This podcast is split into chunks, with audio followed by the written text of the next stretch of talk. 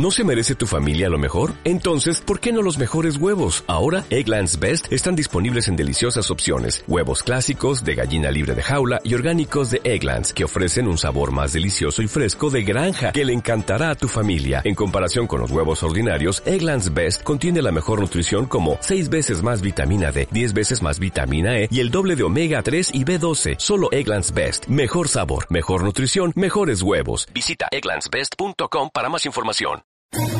¿Quieres especular en la bolsa de la mano de un profesional? Operativadax.com. Recibe al momento en tu móvil las compras y ventas que realiza Alberto Iturralde sobre el índice DAX. Nunca ha sido tan sencillo ganar en bolsa. Operativadax.com.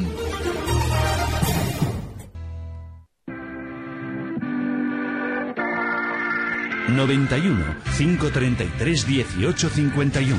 Las claves de la jornada, las oportunidades de inversión, las mejores recomendaciones, valores para compra, para venta, la pizarra, IBEX 35, DAX Setra, SP 500. No dude en llamarnos. 91 533 1851.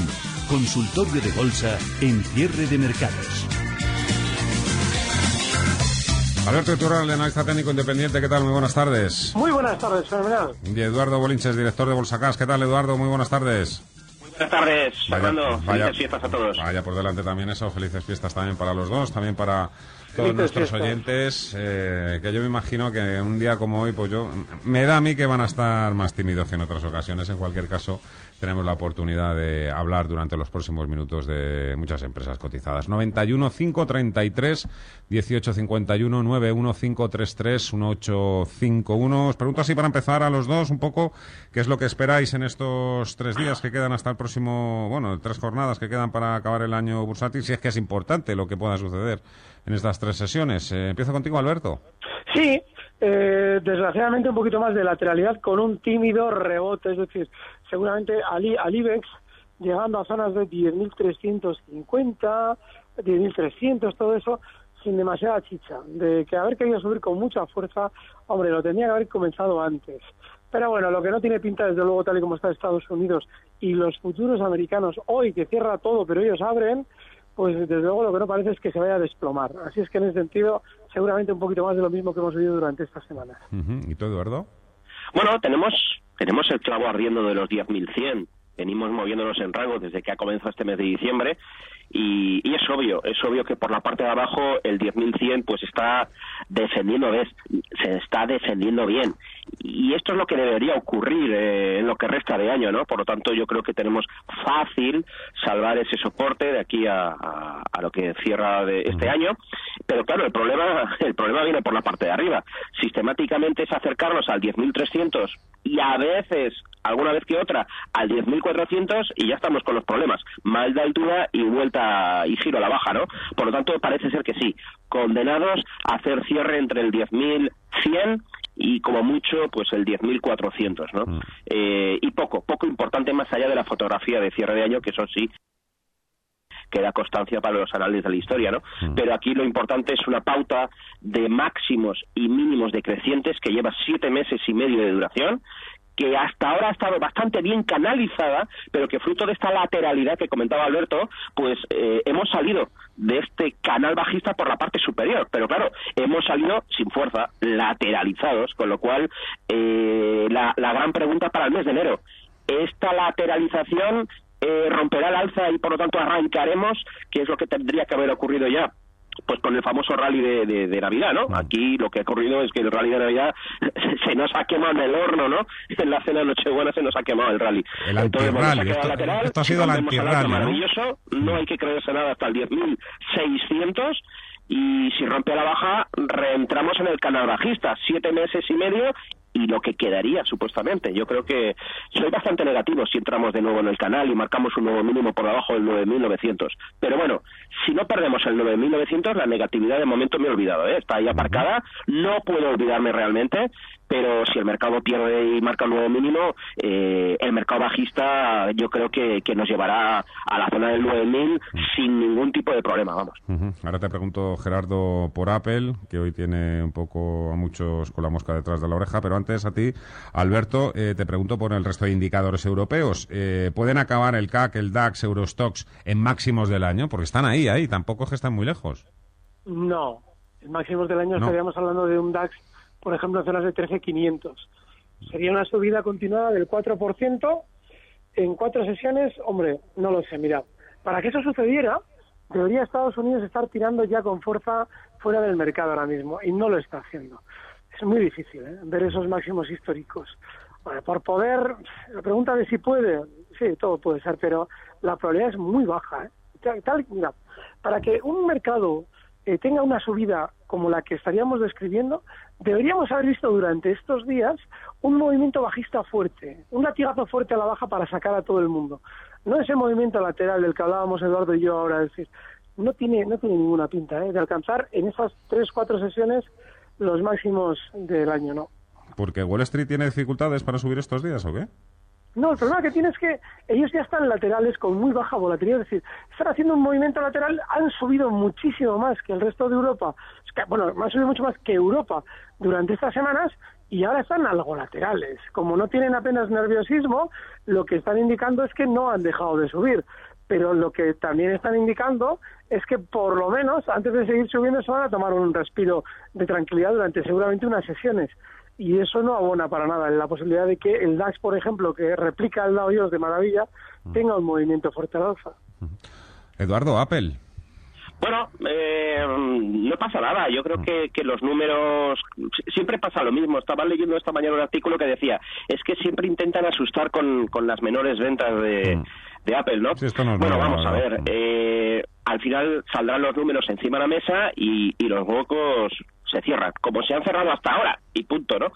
Eh, pero bueno, esto asusta, asusta, por supuesto que sí, ver una bajada así asusta, te tiembla el Nasdaq, el Nasdaq no ha perdido ningún soporte, esto también hay que decirlo, pero bueno, aquí tenemos una pauta clarísima en Apple de mínimos crecientes y mientras que no cerremos por encima de los 166 dólares, esto no cambia y esta pauta no va a cambiar. Por lo tanto, ahí está el stop loss, ligeramente por debajo de los 166 dólares y, y por lo tanto, pues, pues tranquilidad absoluta. Este hueco tenderá a cerrarse si efectivamente no se siguen oyendo más ruidos de, que están pinchando con las ventas de un teléfono que vale 1.300 euros en España, por ejemplo, ¿no? Pues bueno, es la duda, la duda que se siembra y que se refleja obviamente en su cotización. Pero bueno, los números luego dan la razón a la cotización y esta sigue siendo con pauta ascendente. Hay un valiente que no pierde esta pasión que siente por la bolsa, al menos una hora al día le dedica. Buenas tardes. Mi nombre es Alejandro. Me gustaría que analizaran MAFRE, soportes y resistencias. Gracias.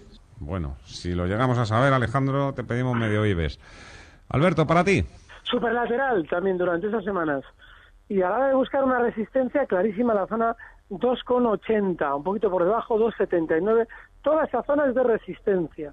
Y el soporte también muy claro, con esos 2,62. Ahora está en tierra de nadie, está en 2,69. Es un valor aburridísimo. Yo creo que no hay que tenerlo. Repsol, para ti, eh, Eduardo, eh, con este precio que ha alcanzado el precio del petróleo, es verdad que es algo en principio coyuntural o puntual. Las puso en, una, en una planta en Libia, pero bueno, ahí está, en máximos de más de 24 meses. Y Repsol, pues mañana, alegría. Bueno, vamos a ver. Yo siempre veo Repsol de dos formas. Una en el muy largo plazo para darme cuenta que lleva 10 años intentando romper los 16 euros y no puede con ellos, ¿de acuerdo? Es decir, eh, que eh, hay que decir, perdón, que el gráfico obviamente está ajustado por dividendos, ¿de acuerdo? Entonces, bueno, sistemáticamente llegar a la zona de los 16, a veces un poquito superior a los 16, 16.10, otras veces se queda en, en 15.60, se ha llegado a quedar en el año 2011, pero bueno, está muy claro que esta zona le ha costado mucho. Por lo tanto, la gran pregunta a hacerse ahora es si el recién ataque que hizo a los 16 allá primeros del mes de noviembre, ya es el que le da por bueno y nos hemos girado a la baja y vuelta a empezar o no. Porque claro, cuando digo vuelta a empezar, el señor Repsol, los giros que hace, le devuelve la zona de 9 euros. Ahí es nada, ¿no? 9 euros por no decir 720, ¿no? Entonces, claro, eh, es, es, lo que más debe preocupar ahora mismo a los inversores. Entonces, eh, pautas a seguir. De momento, los mínimos en el corto plazo son crecientes. Y esto es importantísimo. Yo creo que eh, soy consciente que el stop loss está en 14.50, o mejor dicho, los mínimos recientes están en 14.50, pero es que luego está la media móvil muy importante, la media móvil de 200 sesiones siempre. No hay ningún trader que se merezca un aprecio fuerte que no utilice esta media, ¿no? Es decir, 14.24 es por donde pasa esta media ahora mismo. Por lo tanto, si Repsol no pierde esa cifra, 14.24, tranquilidad absoluta, podríamos estar hablando de lateralidad, que para mí es lo que está haciendo Repsol, el IBEX y toda la tanda de valores pesados fuertes del, del IBEX 35, los componentes, ¿vale? Y, ya veremos cómo acaba. Pero potencialidad de subida, yo no puedo olvidarme que lleva 10 años que no puede con los 16. Por lo tanto, seguro que hay otro activo que le veo más recorrido al alza, segurísimo. Y si no, lo reservamos a la pizarra si no sale ninguno. Después sacamos pizarra. Oye, Eduardo, ¿te acuerdas la semana pasada cuando hablamos que, no sé, salió en algún momento todo el tema de las papeleras y te dije, oye, averigua a ver si esto es verdad, que Iberpapel, en Europac, cuando, más pegan ahí... Eh, explotan eso los miércoles, no sé por qué, no sé si pues tiene algún yo, sentido. A decir ¿no? he mirado PAC, no he mirado Iberpapel, ¿vale? Pero sí que he mirado he mirado Europac, ¿vale? ¿Y te sale lo de los miércoles?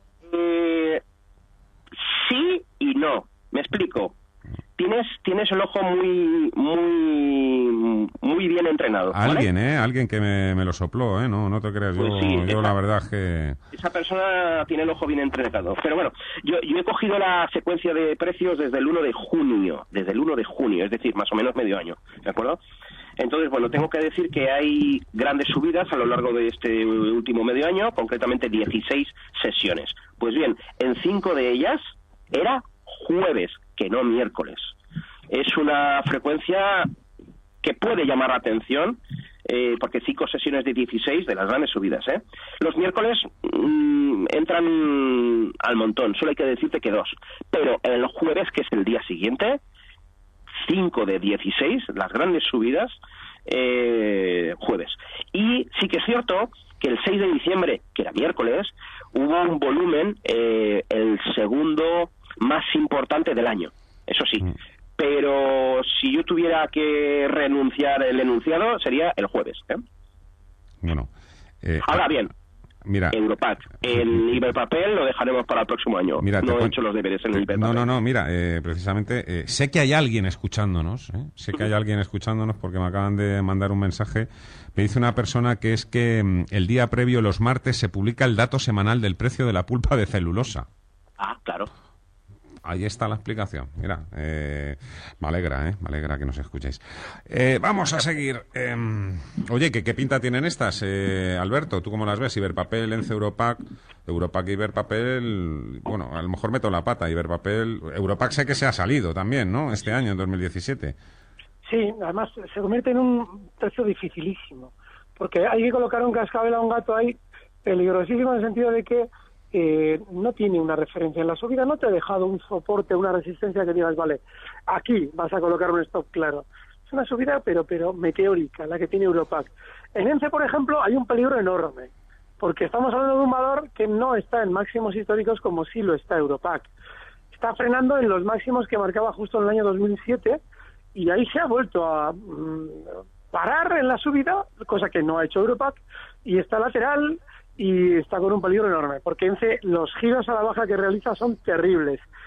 Y hombre, en el caso de Iberpapel, eh, también va un poquito parecido a lo de ENCE, con la diferencia de que los máximos que ha alcanzado son recientes. Los marcaba justo en mayo y ahora ha vuelto a ellos. Yo creo que, hombre, a ver, aquí es muy fácil decir que Europac ha sido el mejor con diferencia.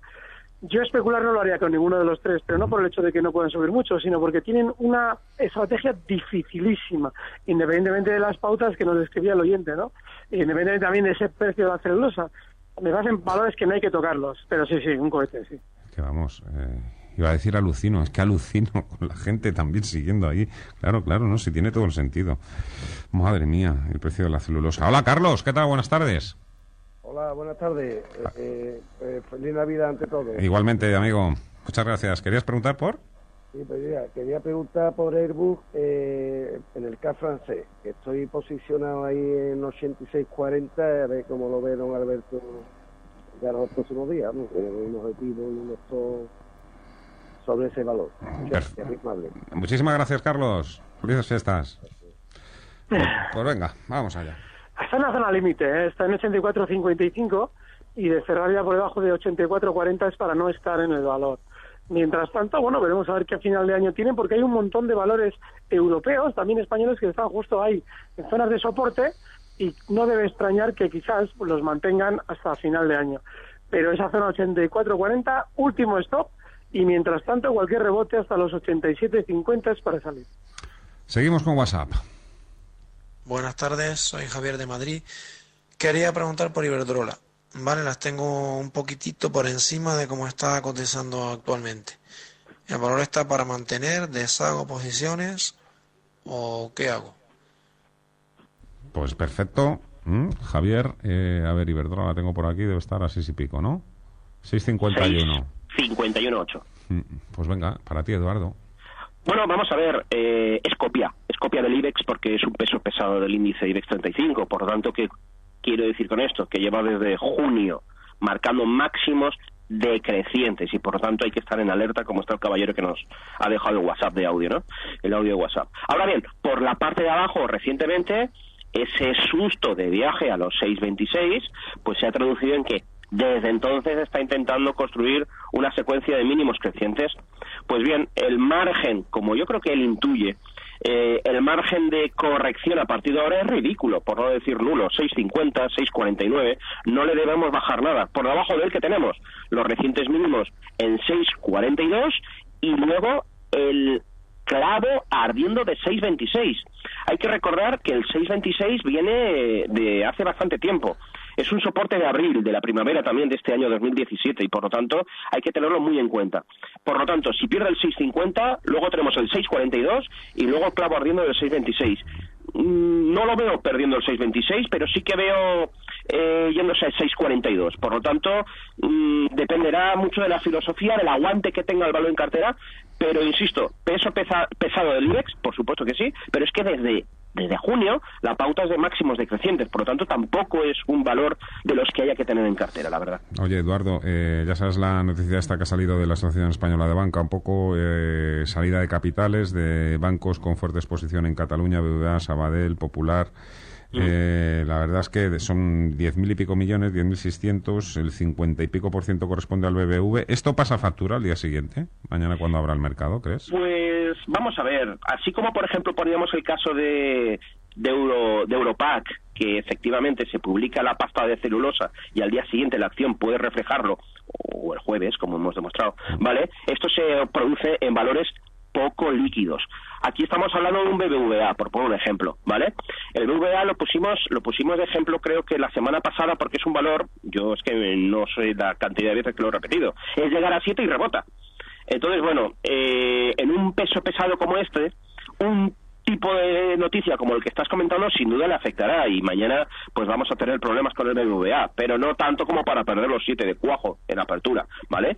Claro, si un valor viene desde mayo rebotando en 7 como, como 13 veces, pues, pues imagínate el super soporte que hay ahí en 7 y la repercusión que puede conllevar el que los pierda. No en formato intradiario, sino con dos cierres consecutivos por debajo de él. Yo creo que, que, irremediablemente mínimo mínimo se iría a 6,70, ¿vale? Pero no es un de mañana verlo sí o sí por el mero hecho de la noticia, ¿vale?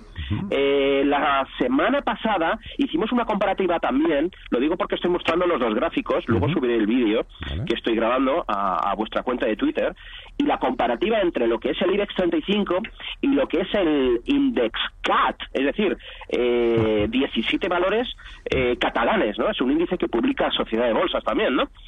Es o llama, llama, llama tremendamente la, atención la lateralidad de los máximos, es decir, la gran resistencia en 21.000 puntos del index CAT, mientras que el IBEX 35, como ya he dicho varias ocasiones, y desde hace tiempo lleva siete meses y medio con una clara pauta de máximos decrecientes, ¿vale? Es un poco anecdótico, pero eh, que, que quede constancia de ello, ¿no?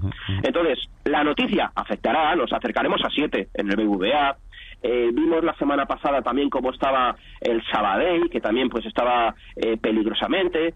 Ha intentado romper su correspondiente canal bajista por la parte de arriba, pero se dio de dientes contra la media móvil de 200 sesiones y ha retornado en el canal bajista.